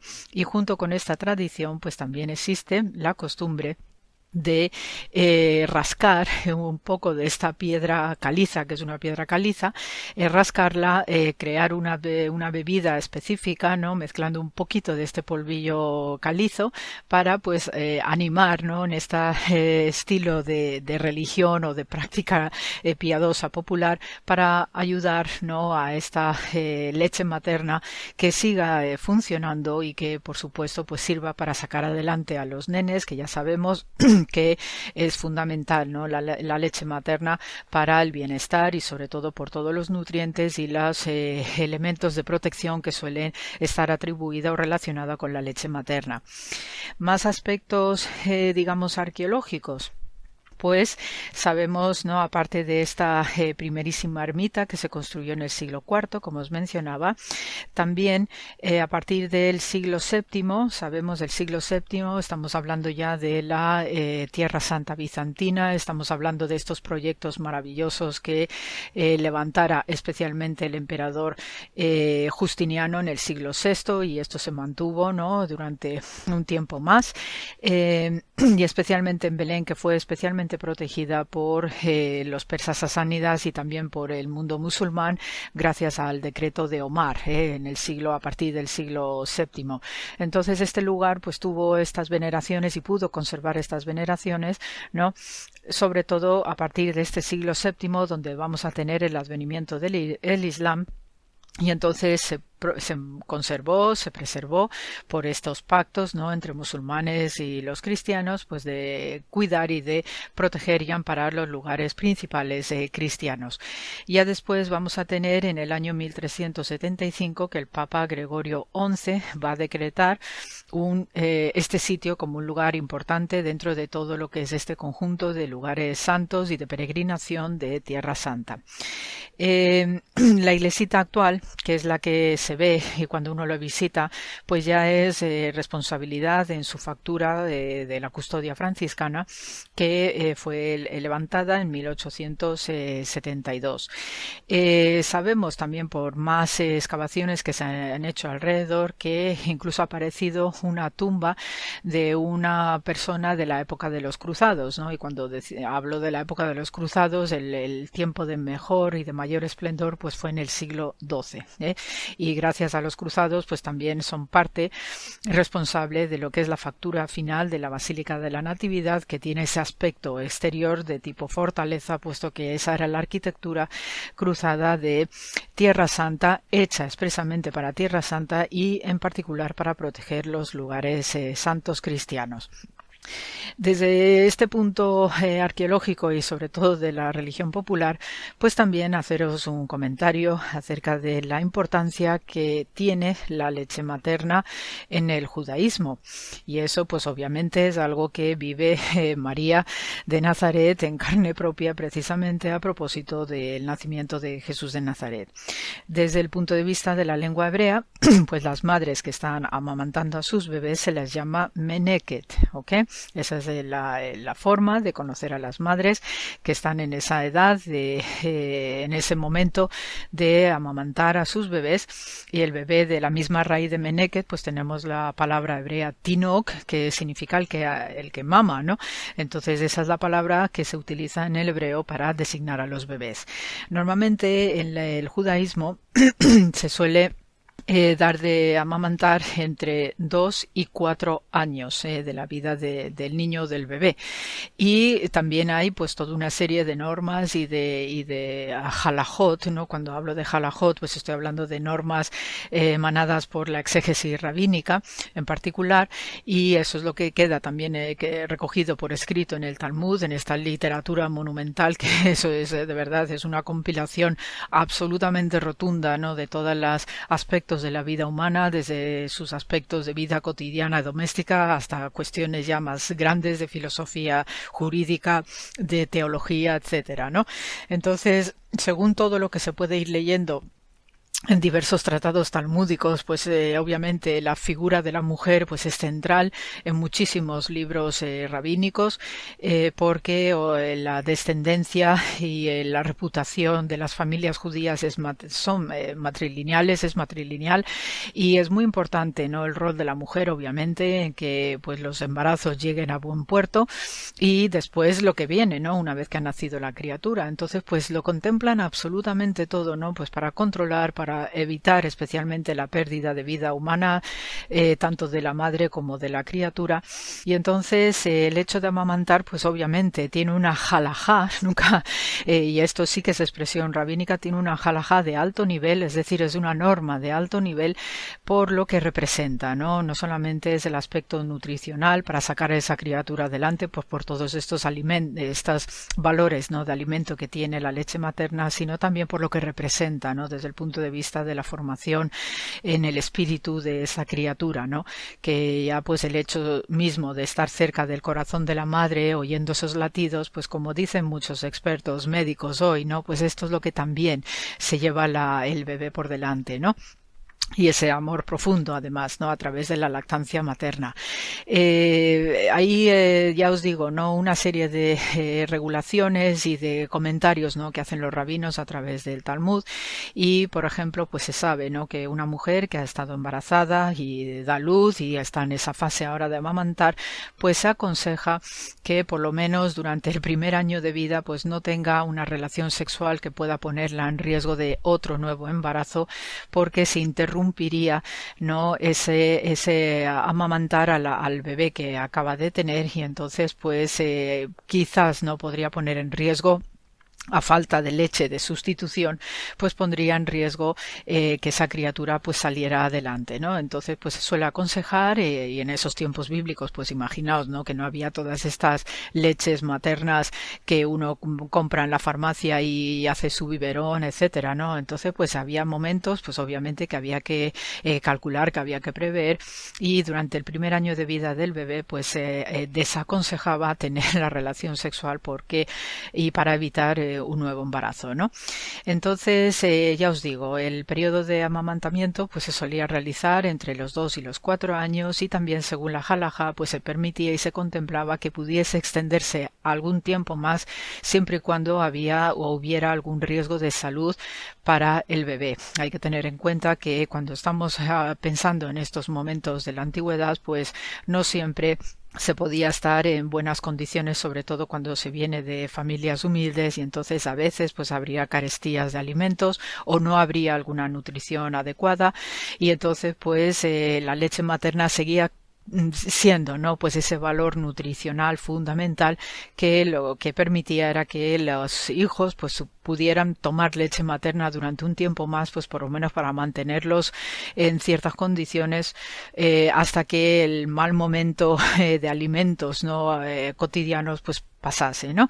Y de hecho, eh, según la doctrina rabínica, pues la vida prevalece por encima de todo. También en momentos de riesgo, pues se contemplaba y se contempló, aunque obviamente no es lo aconsejable, pero sí se eh, había una flexibilidad en la norma rabínica acerca de el amamantamiento por parte de madres no judías. Y entonces, en este sentido, pues sabiendo que algunas familias no tenían no solamente la matriarca, la madre y esposa oficial, sino que solía haber criadas y concubinas ¿no? en esos tiempos bíblicos y recordad el episodio de Abraham con Hagar la egipcia no porque no podía concebir con Sara su esposa oficial pues sí se contempló que en un momento dado y sobre todo porque de nuevo la vida prevalece eh, por encima de todo, pues eh, se permitía que una madre no judía o una madre gentil pudiese amamantar a esa criatura, pues para evitar precisamente que se malograse y que terminase, eh, terminara falleciendo. pues estas son cuestiones no tan cotidianas y tan valiosas, no desde luego que con esta gruta de la leche, no la cueva de la leche de Belén, pues nos ilustra también un entorno muy simpático y de hecho cuando uno va descendiendo pues sí se nota no ese ambiente femenino ese ambiente nutricional con esa piedra blanquita no de, caliza. Y al fondo del todo donde se estima no que estuvo precisamente eh, María la madre de Jesús amamantando a su bebé pues hay un icono preciosísimo. Y ya os digo pues que da un tono y un aspecto muy amable donde tanto mujeres cristianas como mujeres musulmanas pues continúan venerando porque sabemos que en el Corán María de Nazaret también tiene una consideración altísima incluso por encima de la propia Fátima. Por tanto, y siguiendo estas eh, instrucciones de lo que es la Torah de la vida en el judaísmo, pues se os manda muchísimo amor, muchísimo paz y bien como siempre y seguimos eh, festejando estas fechas navideñas que por lo menos desde el punto de vista ya más purista todavía sigue abierto hasta la Candelaria, hasta el mes de febrero. Así que gracias por la escucha y hasta la semana que viene a todos.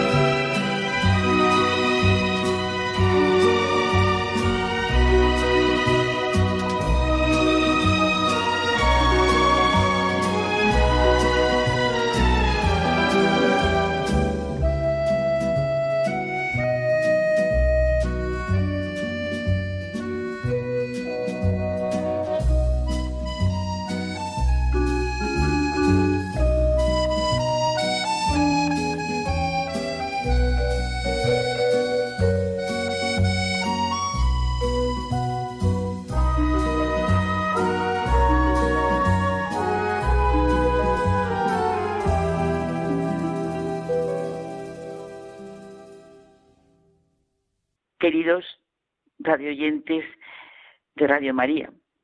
Vamos a nuestro diálogo. Y hoy al principio, si decimos el título, les va a extrañar. Cheques sin provisión de fondos. Es que me ha hecho mucho bien en el comienzo de este año nuevo, y como dice el refrán, pensamos en año nuevo, vida nueva. Pues me ha hecho mucho bien una idea de Gilbert Cesbron. Nuestras oraciones son muchas veces cheques sin provisión de fondos. Año nuevo, vida nueva, decimos, y Dios quiera que pensemos en nuevas oportunidades para renovar nuestra vida. Sí, verdaderamente cada año es nuevo, como es nuevo cada día, que decías tú cuando nos felicitamos el año, José Manuel.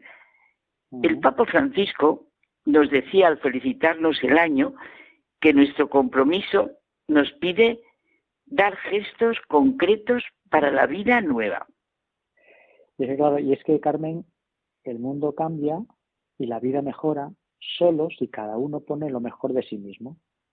Y claro, ¿qué es lo mejor de nosotros mismos? Pues para eso hay que mirarse en el interior y por eso precisamente necesitamos la oración. Justo, el punto clave, el corazón. Jesús oraba continuamente al Padre. De verdad que emociona e impresiona cuántas veces nos ponen los evangelios cómo se retiraba a orar Jesús.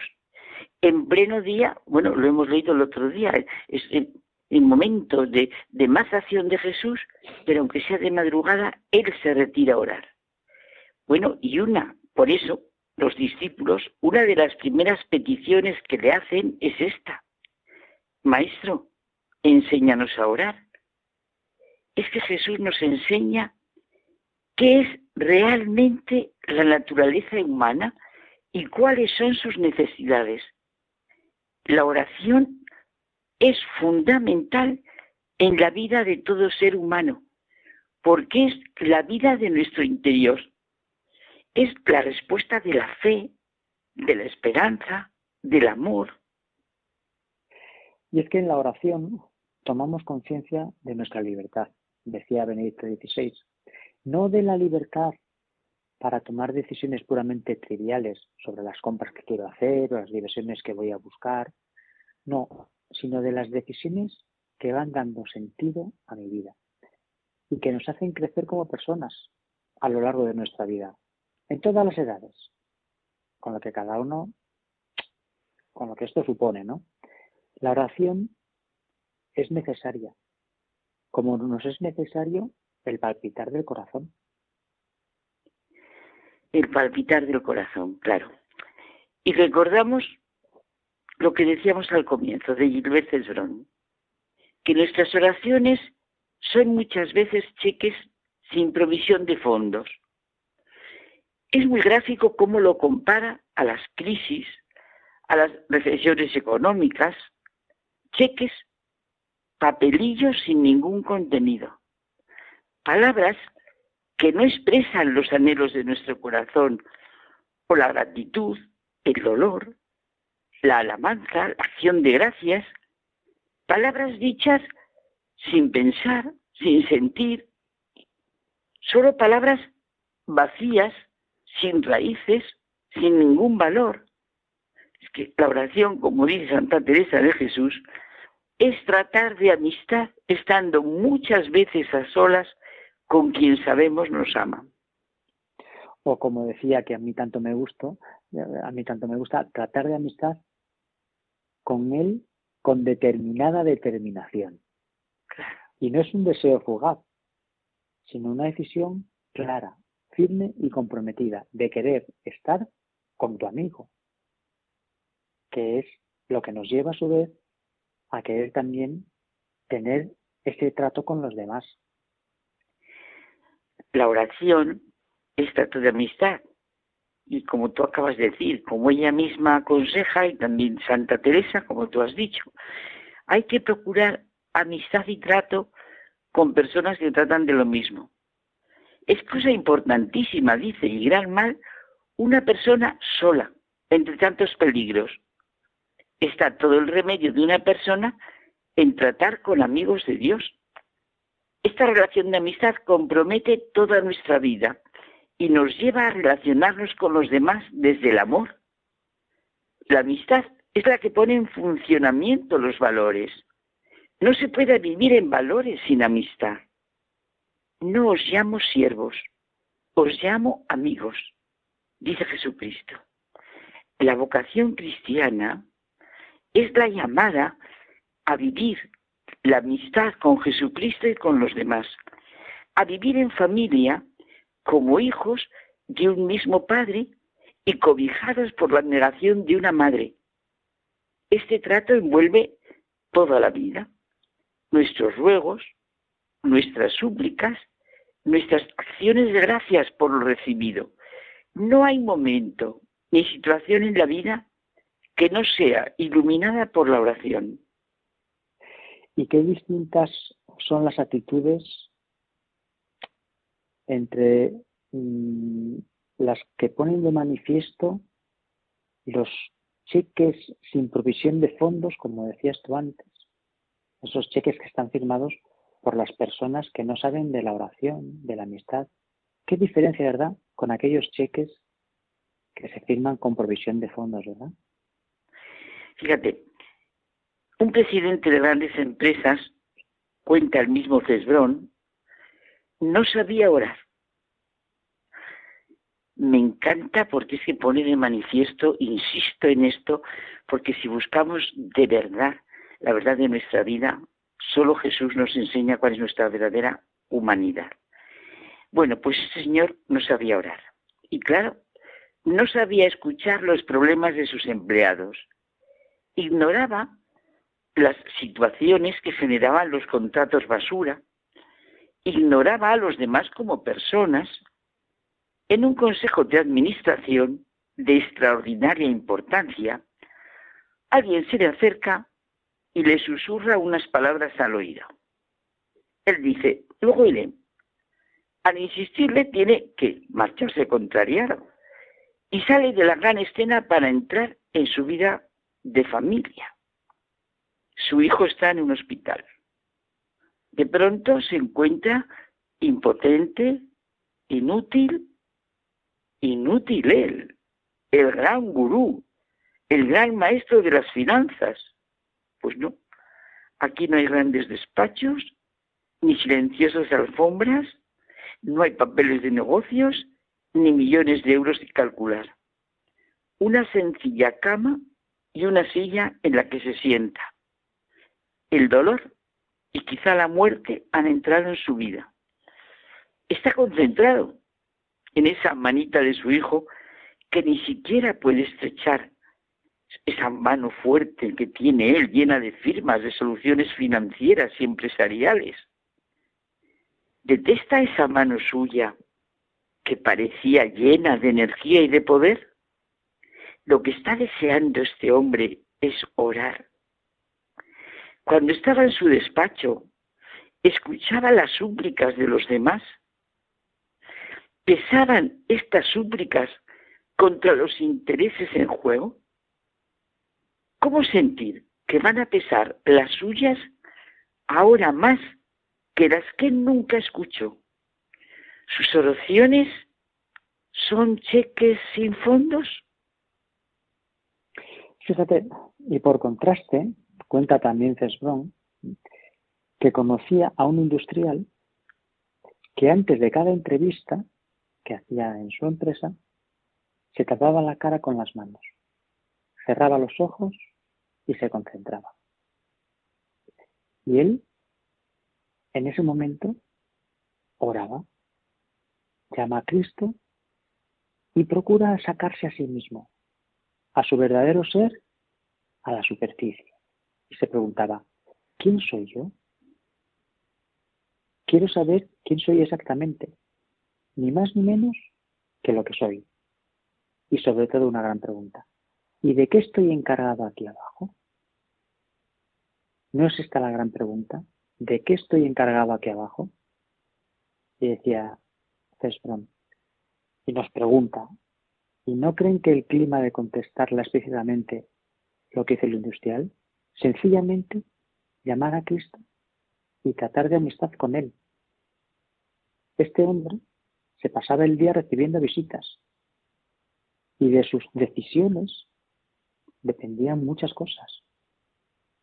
E incluso otras veces, dice, dejaba una silla vacía para el tercer visitante. Ya sabemos quién es. Es verdad, son maravillosas las preguntas que se hacen. ¿De qué estoy encargado aquí abajo? ¿Verdad? Y el clima para contestarlo nunca.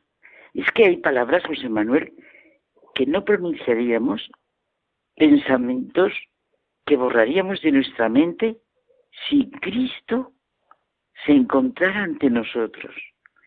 Y desde luego, lo sepamos o no, lo queramos o no, estamos siempre en su presencia. No valen fórmulas mágicas, ni costumbres como ritos de magia, ni nada que pertenezca a un folclore supersticioso de la religión. Hablamos de la vida personal de cada uno, en un clima de oración como trato de amistad con quien sabemos nos ama. Nos mira, nos juzga, nos juzga como un padre, como un hermano. Hablamos de cheques con provisión de fondos. Hablamos de la oración que nos enseñó Jesús. Y ahora podríamos pensar en las peticiones del Padre Nuestro y rezarlo en ese clima de amor y amistad. No como si firmáramos cheques sin fondos. No hay oración que no implique y comprometa la vida. Ni hay realmente vida auténtica sin oración. Sería un círculo cuadrado, un imposible. Mira, se ha dicho que la oración debería ser la llave del día y el cerrojo de la noche. Bueno, Gandhi afirmaba que la plegaria no es un entretenimiento ocioso para alguna anciana. Entendida y aplicada de cada mente, es el instrumento más potente para la acción. Bueno, y acabamos con nuestro queridísimo San Agustín. La oración es el encuentro de la sed de Dios y de la sed del hombre.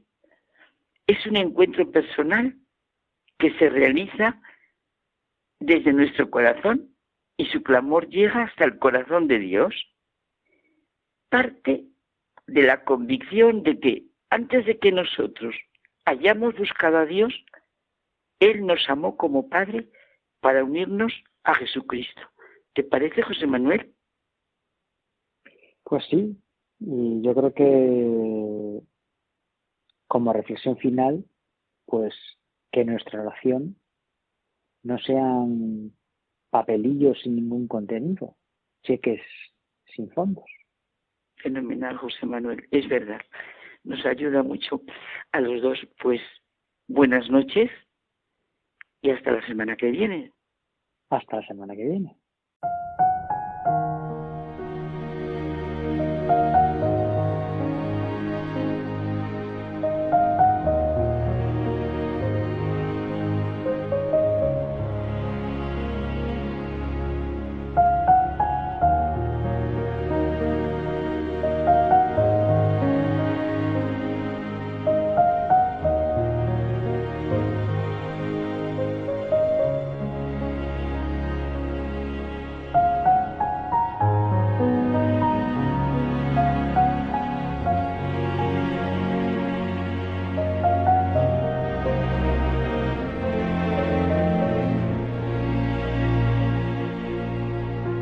Nos despedimos hasta el próximo programa en el que nos volveremos a encontrar con nuevos y apasionantes contenidos. Que tengáis una feliz semana.